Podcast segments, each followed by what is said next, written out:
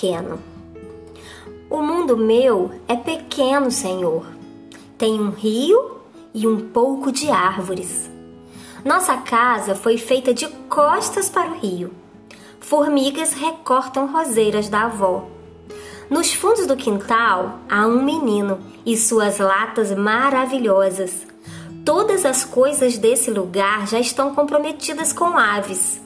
Aqui, se o horizonte enrubesce um pouco, os besouros pensam que estão no incêndio. Quando o rio está começando um peixe, ele me coisa, ele me rã, ele me árvore. De tarde, um velho tocará sua flauta para inverter os acasos. Do poeta Manuel de Barros.